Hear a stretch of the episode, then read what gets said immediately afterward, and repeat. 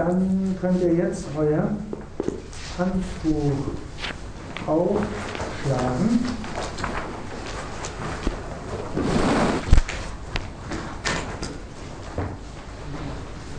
Und ihr findet dort auf der Seite 36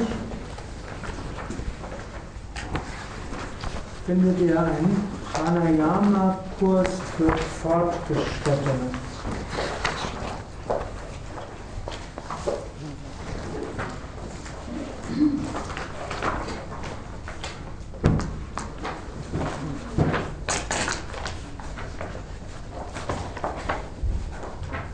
Das ist so eine Weise, wie angenommen, ihr habt Teilnehmer, die in ein Yoga-Zentrum regelmäßig kommen und die kommen einmal die Woche zu euch und dann ist das ein sehr gutes Konzept, so wie es der Same Vishnu mir beigebracht hatte, wie man Menschen systematisch ins Pranayama hineinführen kann. Da steht jetzt, es sind vier Kurse zu fünf Unterrichtseinheiten, was letztlich dann 20 Wochen sind. Man kann auch zweimal fünf, also eigentlich so die zehn, mal, zehn Wochen zusammen ist eine gute Unterrichtseinheit. In diesen zehn Wochen lernen die Teilnehmer sehr gründlich die ganzen wichtigen Pranayamas. Das Schöne bei dem Pranayama-Kurs ist, ähm, man macht erstmal, setzt man durchaus die Voraussetzungen doch relativ hoch an.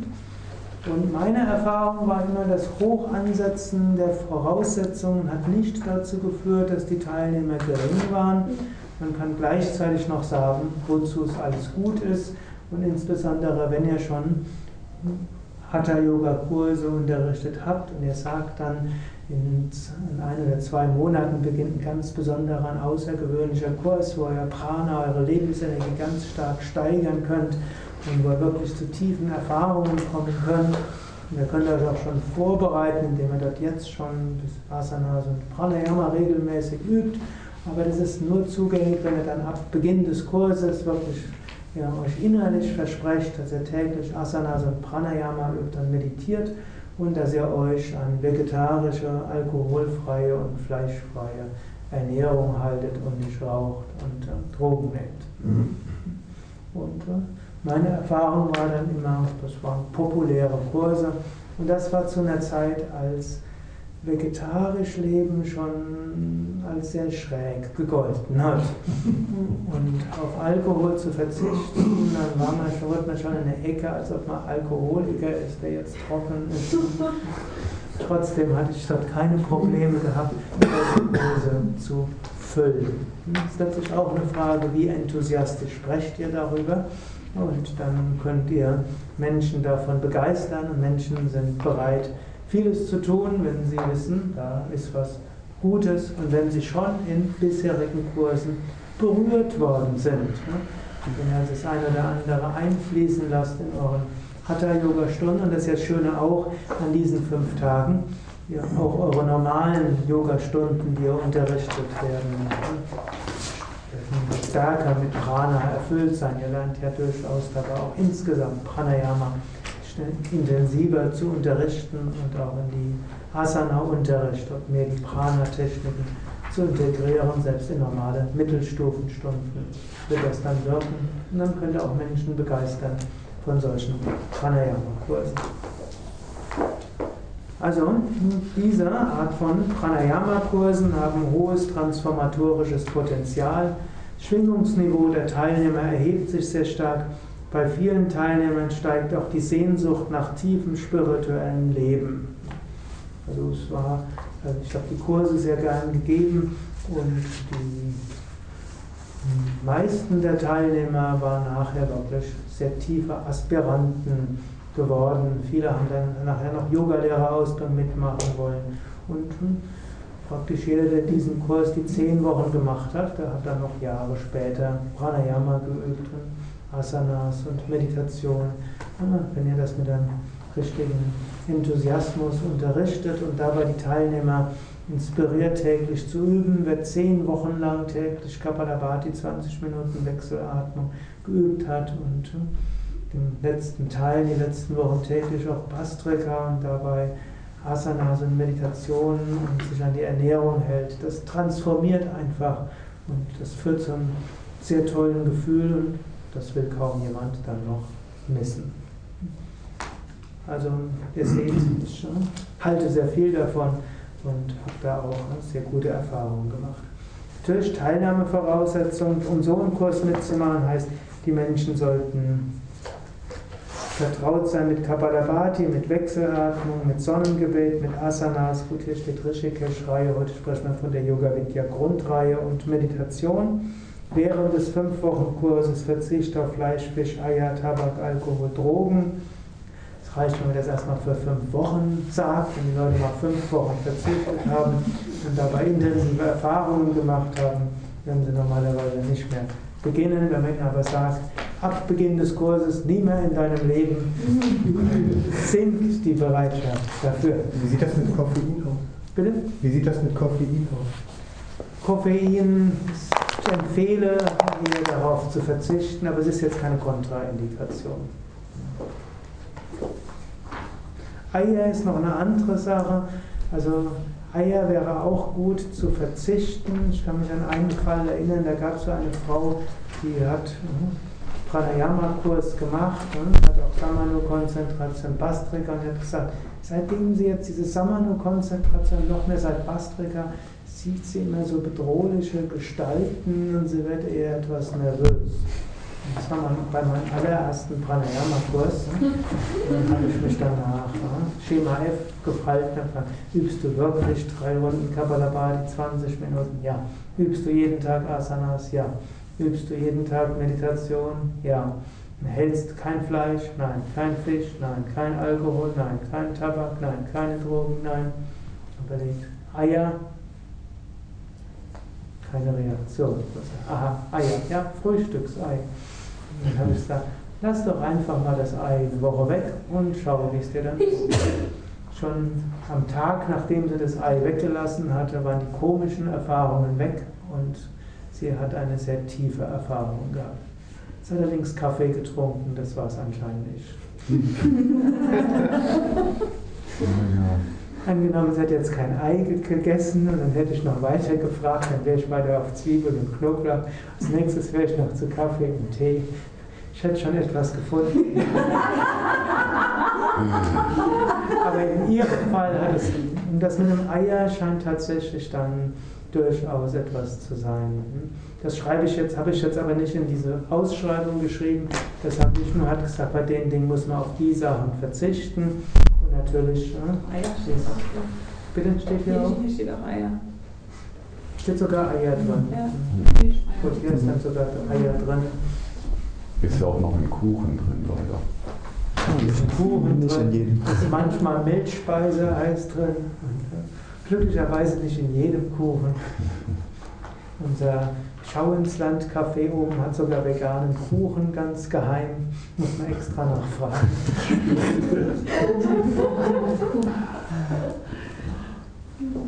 Manchmal sind Pizzateicheier oder so etwas drin. Allerdings, die örtlichen Pizzerias haben uns versichert, machen sie nicht. Ne? Schon um Yoga Vidya Klienten nicht zu verlieren. Gut, muss man dann selbst im Einzelnen dann sehen. Und Bereitschaft, täglich Asanas Pranayama Meditation zu üben, ohne dass die Teilnehmer zustimmen, sollten sie diesen Pranayama-Kurs so nicht machen. Das muss klar in der Kursbeschreibung geschrieben sein. Ansonsten sollte der e- Kurs eher so aufgebaut sein, wie du es in der Atemkursleiterausbildung lernen kannst. Da lernt ihr auch reine Atemkurse zu unterrichten, dass auch Teilnehmer das mitmachen können, die alles Mögliche machen. Ihr könntet natürlich auch den Kurs sanft äh, versanften, wenn ihr wollt indem man auf Bastrika verzichtet, Jalandhara Bandha durch Lagu Jalandhara Bandha ersetzt und dann auch noch ne, diese, die Bija-Mantras weglasst, dann könntet ihr auch einen solchen Kurs draus machen. Nur wird halt bei weitem nicht so wirksam sein, Und natürlich diese Kombination aus intensivem Pranayama, vegetarischer Ernährung, Meditation und Asanas, das hat eben etwas sehr Transformatorisches. Gut, was lernen die Teilnehmer dann in diesem Pranayama, insbesondere jetzt in den zehn Wochen, hier steht erst noch was in den fünf Wochen lernen, in den fünf Wochen Atemvorübungen, Uddiyana Bandha Agnisara Gorilla Aufladeübungen. Sie lernen Bauchatmung und vollständige Yoga-Atmung. Das heißt, Bauchatmung kennen Sie normalerweise in Hatha-Yoga-Kursen schon, aber es wird nochmal vertieft. Erlernen von Shitali, Siddhkari und Brahmari. Beherrschung fortgeschrittener Atemtechniken, Kapalabhati, Anuloma Viloma, Samano, Bastrika, Ujjain, Soya Veda, Beherrschung der Bandhas, Mula Jalandhara Uddiyana, Beherrschung der wichtigsten Mudras, Viparita, Karani, Mahamudra, Kechari Mudra, Beherrschen der Bija-Mantras für die Samanu-Konzentration, aber auch als Ergänzung in Asanas und in der Theorie Verständnis der Physiologie des Atems, Verständnis Zusammenhang, Atmung, Energie, Geisteszustand, Verständnis der yogischen Theorie von Prana, Nadis, Chakras. Und natürlich das wichtigste Lernziel ist, dass die Teilnehmer regelmäßig Atemübungen üben und auch im Alltag Atemtechniken integrieren können für spirituelle Erfahrung, spirituelles Wachstum und die Meditation. Was die Teilnehmer davon haben, ist einen allgemein höheren Energielevel, größere Harmonie mit sich selbst, Mitmenschen, Umwelt, spirituelle Öffnung, tiefe spirituelle Erfahrung, Vorbereitung auf die Meditation. Es gibt Nebenwirkungen, alles was eine Wirkung hat, auch Nebenwirkungen. Nebenwirkungen sind Erhöhung der Vitalkapazität, bessere Gesundheit des Atmungssystems, Heilung von Atembeschwerden wie Kurzatmigkeit, Asthma, chronische Bronchitis, Erkältungsanfälligkeit, außerdem besserer Umgang mit Stress, Verringerung von Reizbarkeiten, Ängsten, Klarheit des Geistes. Das bezeichne ich als Nebenwirkungen, denn die wichtigen Wirkungen, weshalb man es macht, ist die spirituelle Öffnung und spirituelle Erfahrung. Aber tatsächlich, ich habe eine ganze Menge von Menschen berichtet, die Asthma hatten und äh, von Cortisonsprays abhängig waren. Am Ende dieser zehn Wochen waren alle, die ich in diesen zehn Wochen Kursen unterrichtet hatte, symptomfrei und keine asthmatischen Beschwerden mehr und keine Medikamente mehr notwendig. Trotzdem würde ich das jetzt nicht als ein Programm sagen, dessen Hauptsinn ist gegen Asthma. Da kann man es auch einfacher haben. Da macht man einfach drei Runden Kapalabhati, 15 Minuten Wechselatmen, 5 bis 10 Runden Brahmari. Und dann ist da auch normalerweise in ein paar Wochen Asthma, ne, Anfälligkeit erheblich reduziert und die Mehrheit der Menschen wird anfallsfrei ohne Medikamente. Gut. Dann für wen ist ein solcher Kurs geeignet? Natürlich Menschen, die gelesen, gehört haben, dass Atem, bei Atemübungen der Geist am besten auf die Meditation vorbereitet wird oder dass man über Atemübungen Prana erhöhen und spirituelle Erfahrungen machen kann. Durch Menschen, die ihr Bewusstsein erweitern wollen, Menschen, die spirituell wachsen möchten, die ihr Energieniveau erheblich erheben wollen, Menschen, die Freude haben, Pranayama zu praktizieren. Also es ist logischerweise nicht jeder. Das ist kein Kurs für jedermann, jeder Frau. Das hilft doch manchmal, wenn man das sagt. Fast keiner will jedermann, jeder Frau sein. Dann ist wirklich für die ernsthaften Aspiranten. Gut, die Grundstruktur eines solchen Kurses ist dann, man beginnt mit Om und Segensmantra dann kommt eine Periode der Theorie und erläutert, was über Prana und über die Atemübungen. Dann kommt der längste Teil, das ist natürlich die Praxis. Danach die Aufgaben für zu Hause und danach Om plus Segensmantra. Das kann der Sharanagata sein, kann aber auch ein anderes Mantra sein. Die Kurse sind normalerweise dann 90 Minuten je Kurseinheit. Okay, vielleicht noch zur Theorie, was ich auch sagen will. Wann immer man im Yoga-Rahmen Theorie macht, ist immer wichtig, das unterscheidet sich von der Theorie, die ihr machen würdet, wenn ihr an der Universität einen Vortrag gebt. Und wie unterscheidet sich es vor allen Dingen, wenn ihr im Yoga-Kontext Theorie gibt, dann gilt, ist das immer gedacht als Inspiration für die Praxis. Gerade im Yoga-Bereich gilt das, was Swami Shivananda immer wieder gesagt hat, ein Gramm Praxis ist besser als Tonnen von Theorie.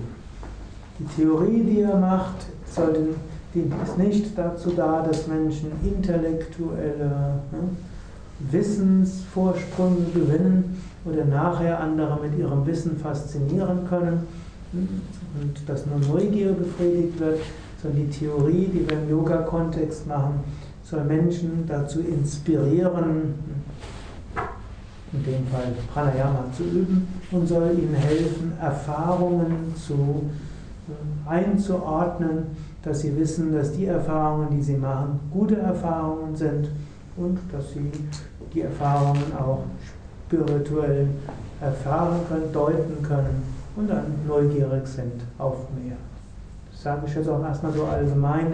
Manchmal erlebe ich es, dass Menschen sich vorbereiten auf einen Vortrag und den sich so vorbereiten, als ob sie jetzt einen Universitätsvortrag geben wollen und die Teilnehmer anschließend eine intellektuelle Wissensüberprüfung bestehen müssen oder sie wollen andere beeindrucken mit ihrem Wissen.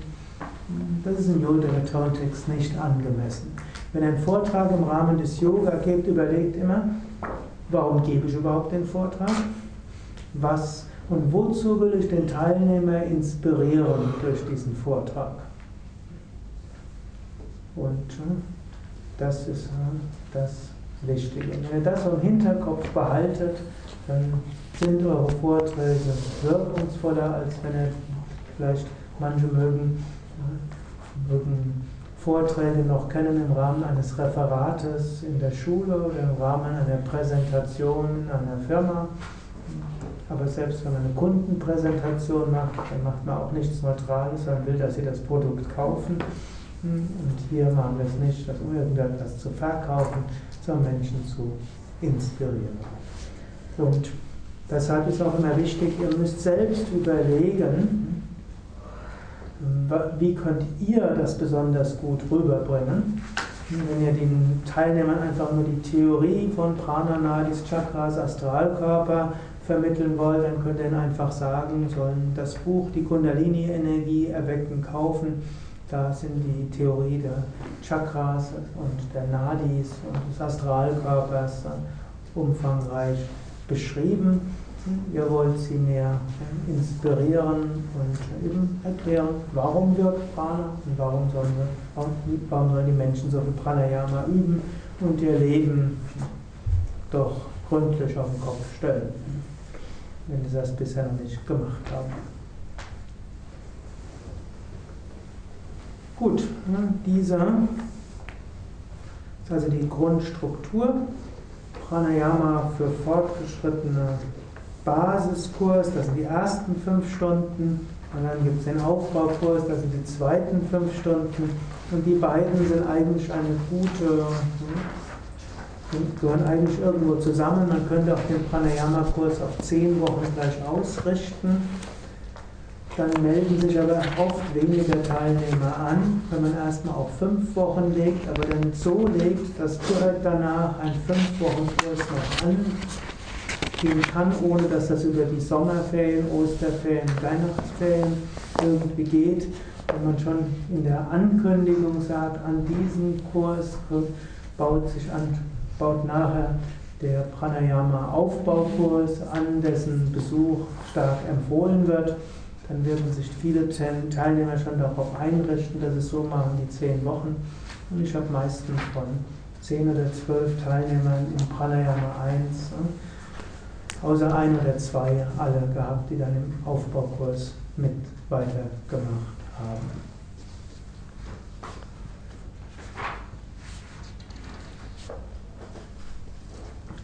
Gut, das also als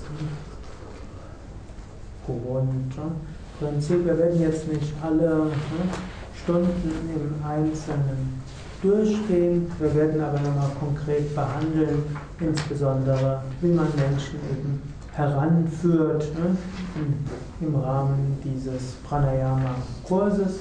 Und ihr werdet ja auch ähm, die erste Stunde des Pranayama-Kurses geben am Mittwoch. Und so, das ist nämlich auch etwas, was man besonders üben kann.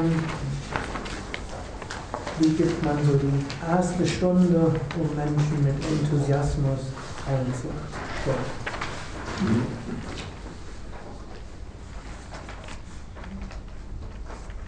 Gut, dann schließen wir mit dreimal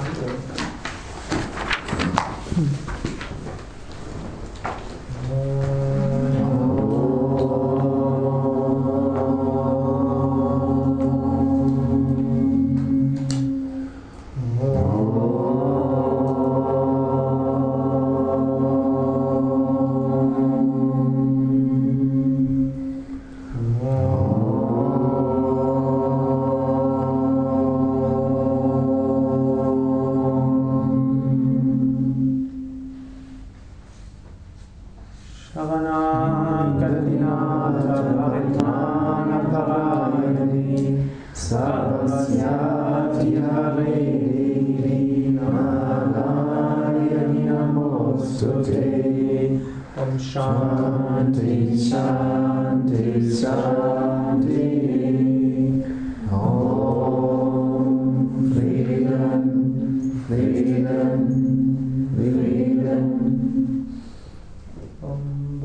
तो शिवानंद